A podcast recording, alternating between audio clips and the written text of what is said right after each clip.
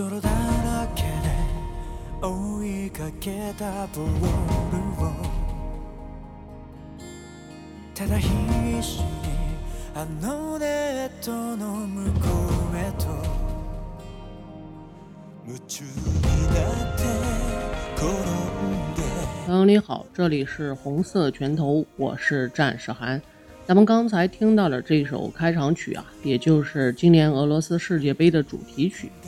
这四年一届的世界杯啊，总算是如期而至，那肯定让不少球迷期待已久，包括我自己吧。不管你是看球啊，还是不看球，这个夏天啊，只要你一打开手机，那肯定都得是被世界杯刷屏的。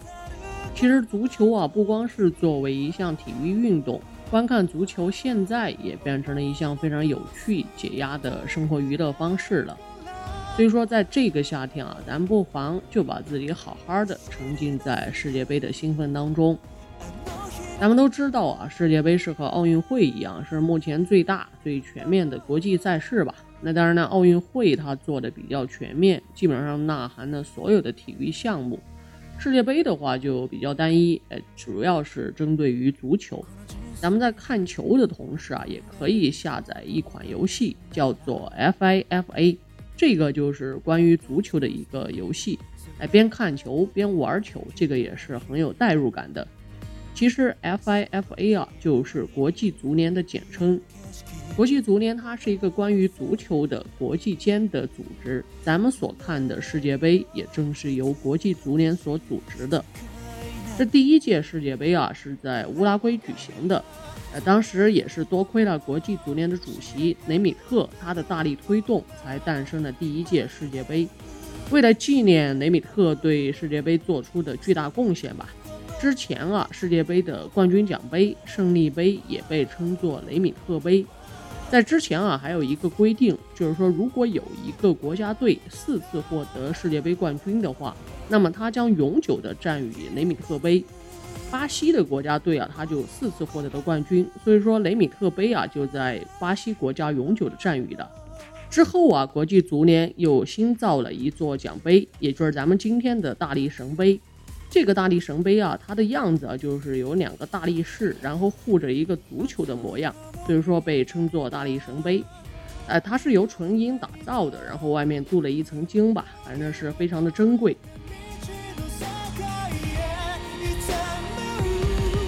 这届世界杯啊，总共是有三十二支球队参加。国际足联也发布了新消息，预计下一届世界杯，二零二二年的话会有四十八支球队参加。呃，这样的话，它相当于就扩充了能够进入决赛的足球队。像今年这一届俄罗斯世界杯啊，就很多球迷期望的意大利、英格兰都没有能如愿出现。那中国队的话呢，就更不用说了。俄罗斯今年因为作为东道主啊，它拥有了直接出线的权利。不少网友就开始给国足指路啊，就说如果中国能够像俄罗斯一样举办世界杯的话，那么国足就拥有了直接进入决赛的资格。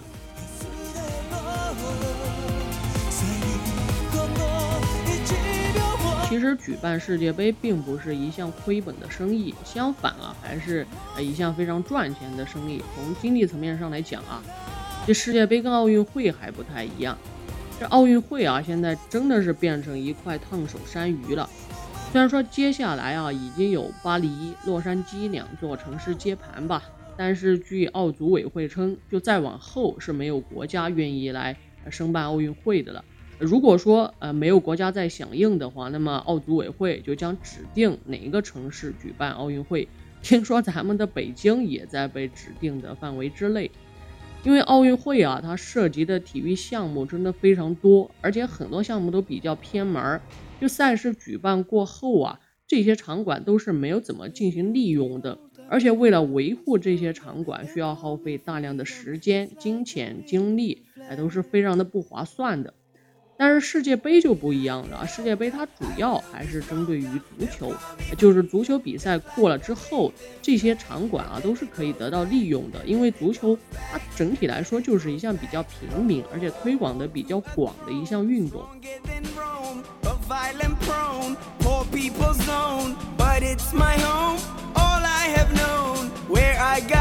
目前啊，世界杯的盈利主要是来自于三个方面：赛事转播、赞助广告以及门票的出售。像什么阿迪达斯、可口可乐、哎卡塔尔航空、Visa，甚至咱们中国的万达，都是国际足联的长期合作伙伴。也就是说，这些企业啊是需要长期支付国际足联的赞助费的。今年俄罗斯世界杯啊，就央视直播。呃，入驻的媒体就多达三十多家，像国内的很多企业啊，直接就跑去赞助来参加世界杯的球队的，像什么阿里巴巴、长虹、TCL，然后 vivo 手机，甚至泸州老窖这一个卖酒的企业都跑去赞助一个体育运动了，就难怪人家会调侃说，除了国足啊，中国已经全面参加世界杯。啊足球在中国啊出现的是比较早的，那当然了，在古代不叫足球，叫蹴鞠。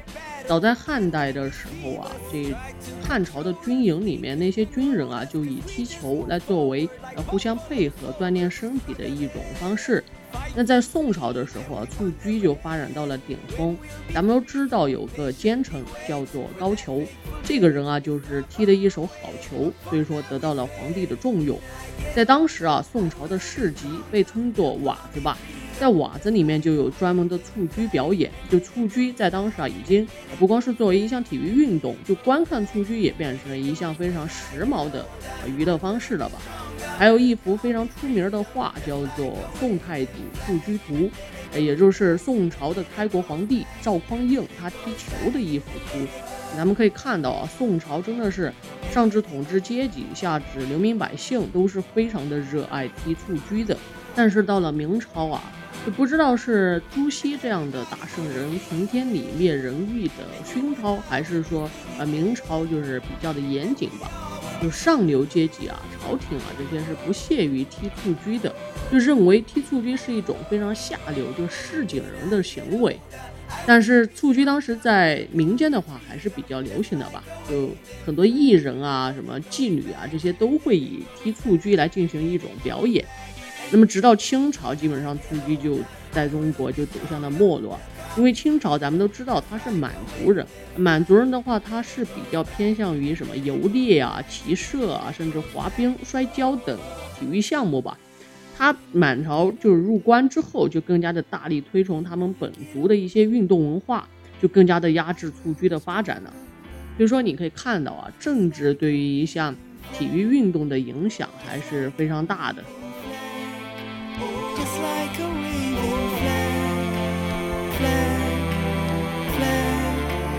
在中国呀，开始全面系统的推广足球的话，那应该都得是改革开放之后了。虽然说足球啊在中国出现的比较早，但是呃，在中国啊全面系统的推广的时间并不长。咱们都知道啊，欧洲它是全世界发展足球最棒的一块儿地区吧？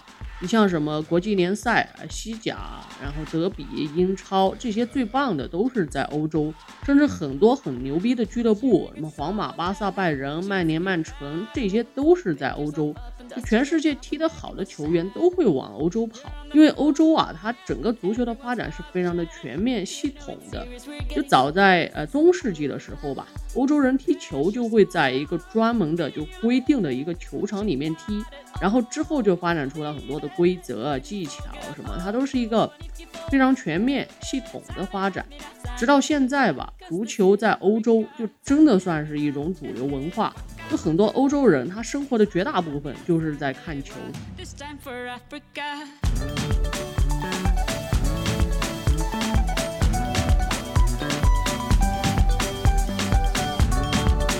为了更好的观看这一次世界杯啊，咱们来简单的聊一些关于足球的专业术语。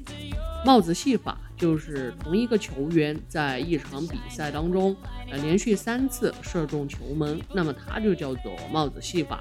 你像很多大牛，梅西、C 罗等，他就经常在各种比赛当中，一场比赛就上演一次帽子戏法。呃，最近的西班牙对抗葡萄牙的时候，呃，C 罗也是上演了一次帽子戏法，哎，踢中三颗球。再一个点球，这个一般是两种情况，一种是犯规，呃，那么呃，裁判员就会罚点球。第二种的话，就是比赛结束的时候啊，还没有分出胜负，那么裁判就会做出是加时赛或者说延时赛，也就是互射点球。点球的话，就是门将他站在球门线那儿左右移动，哎，但是不能前后移动啊。然后射球的球员他在指定的区域内直接向门将哎射球，如果这个球射进球门的话，那就算得进一分。点球啊，一方面是在考验射球球员的球技，另一方面的话就是在考验门将，因为这个球啊从脚尖射出到射进球门也就几秒的时间，门将是需要提前做出预判。预判这个球会往哪个方向飞，然后他会提前往哪个方向去蹦。最重要的是啊，他抓住这个球之后还不能脱手。如果啊他抱住这个球，可是这个球已经越过了球门线的话，那么这个球也算是进球得分。所以说点球，那真的是非常考验一个门将的水平。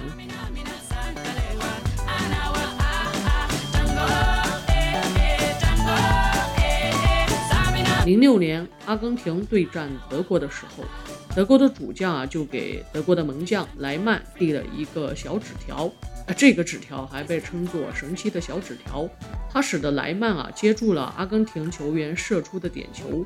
其实这个纸条就是告诉了莱曼每个射点球的阿根廷球员他们习惯的发球方向，这就使得门将莱曼有了一个提前的预测。角球，角球就是死球之后重新开球，这个是有专门的角球发球区。进攻方发球，守球方的话，他需要站在十米之外。再来说任意球，任意球的话也是犯规之后重开的一种球。这个分为直接任意球和间接任意球。直接任意球的话，就是可以直接射门，也可以传球。如果是要射门的话，那么裁判就会拿一个那种白色的喷雾，然后在草地上面喷出一道白色的杠，射球的球员就需要站在这个白色的杠上面发球，而守球方啊，他们就需要站成一个人墙，也就是一个球员贴着一个球员，然后用手护住他们的私密部位，等到这个球踢出的时候，他们就会哎一下跳起来，用他们的身体去挡住这个球。德国队啊就被称作最高人墙，因为他们整体身高实在是太高了。间接任意球的话，就是不能射门，呃，可以传球，但是传球的话，守球方就需要站在九米之外。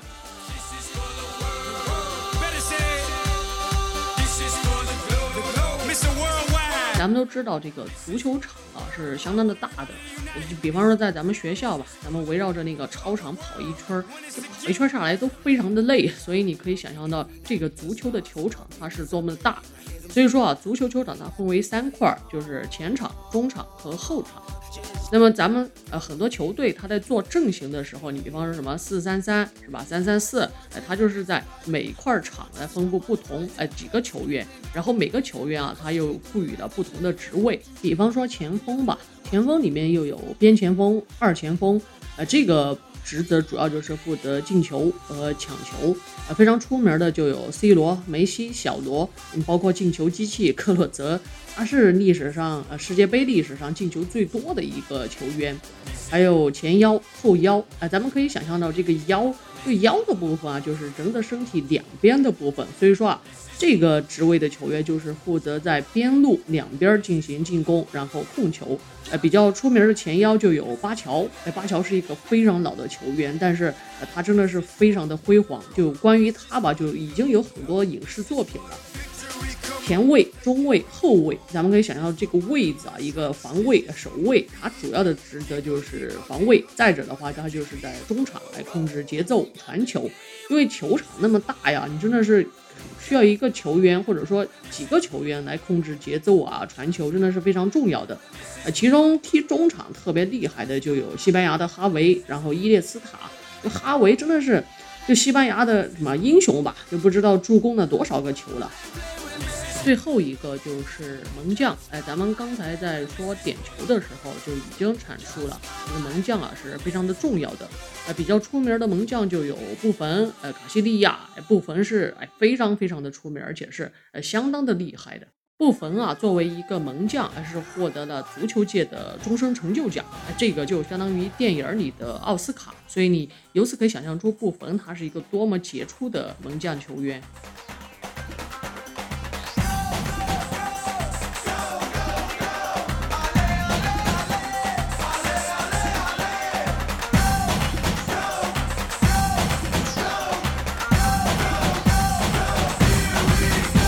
看世界杯啊，一方面是为了看球，那另一方面也是为了看帅哥。像什么巴西的内马尔、葡萄牙的 C 罗、德国的每个球员都是非常的帅。那最后啊，咱们也来聊一聊三个哎年轻帅气而且球技也不错的球员吧。第一个，J 罗。J 罗的全称叫做哈梅斯·罗德里格斯，这是一位哥伦比亚的球员，呃，九一年出生的，非常的年轻。他长得啊，其实就跟 C 罗特别的像，一样的发型，一样的脸型，一样的肤色。但是 C 罗的那种帅啊，是比较冷酷的帅。咱们看那个 C 罗的眼睛啊，他就是那种比较斜、比较长，哎，看起来像刀一样的锋利。但是 J 罗的话不一样，J 罗他眼睛啊特别的圆，他笑起起来就跟。新疆男孩儿一样特别的帅气，你看 J 罗在社交平台上面发布的照片吧，基本上每张照片都在张着一口大白牙在笑，哎，看起来真的是非常的阳光。J 罗虽然是九一年出生啊，但是现在已经哎是一位父亲了，他已经有了一个女儿，哎这早早的成家真的是非常的有家庭感。在上一届世界杯。哥伦比亚对战乌拉圭的时候啊，J 罗以一个转身抽射的进球啊，获得了上届世界杯的最佳射球。由此啊，J 罗也是一炮而红吧。之后就被皇马以八千万的身价买入，由此可以和 C 罗哎等众多大咖一块儿并肩作战。啊，J 罗是一个非常值得关注的球员，咱们在看世界杯的时候可以好好哎欣赏一下。第二个，安德威希尔瓦，中国球迷啊称他为 A 席，这是对他的一个爱称。这是一名葡萄牙的球员，今年啊将会和 C 罗一块儿并肩作战。他在球场上面是踢前锋的位置，但其实吧，我看他呃每个位置他都能踢得很好，还算是一个比较全能的球员。目前主要是效力于 AC 米兰足球俱乐部，但是有听小道消息说他老是想要转会，可能想要去更高的平台吧。其实 AC 米兰在我眼里也是个非常不错的足球俱乐部，像我之前最爱的卡卡，他也是效力于 AC 米兰，并且在 AC 米兰获得了事业上最大的成功。咱们在很多社交平台上面啊，可以看到 A 席，呃，他就 PO 了很多照片，哎，真的是一个非常爱 PO 照片的小男孩吧。九五年出生的，典型的九五后，哎，浓眉大眼，额骨特别的深邃，典型的那种欧洲人的帅气吧。呃，咱们这次可以好好的关注一下 A 席。最后一位球员大卫德赫亚，这个念快了，特别像德黑鸭。他也被中国球迷亲切地称之为德鸭。一九九零年出生，也是非常的年轻，九零后，是西班牙球队的门将。之前应该是马德里竞技培养出来的一位球员，后来去了曼联，做了曼联的主力门将。德赫亚应该可以算是目前啊全世界最牛的门将之一吧。他留着一脸的胡茬，就满脸胡子，而且经常染一头银色的头发，看起来是非常的成熟。如果喜欢那种大叔范儿的朋友，不妨可以好好的关注一下德赫亚。哎，说完这三位年轻帅气，而且球技也非常不错的球员，可以到网上去搜搜看这三位球员的帅照。啊，当然了，你也可以关注我们的微信公众号“红色拳头”，哎，我们会在上面放一下这三位帅气球员的生活照啊，以及球场照吧。啊，这一期关于世界杯简单粗暴的入门节目，如果有任何不专业的地方，还希望您可以多多指教。那咱们就下期再聊。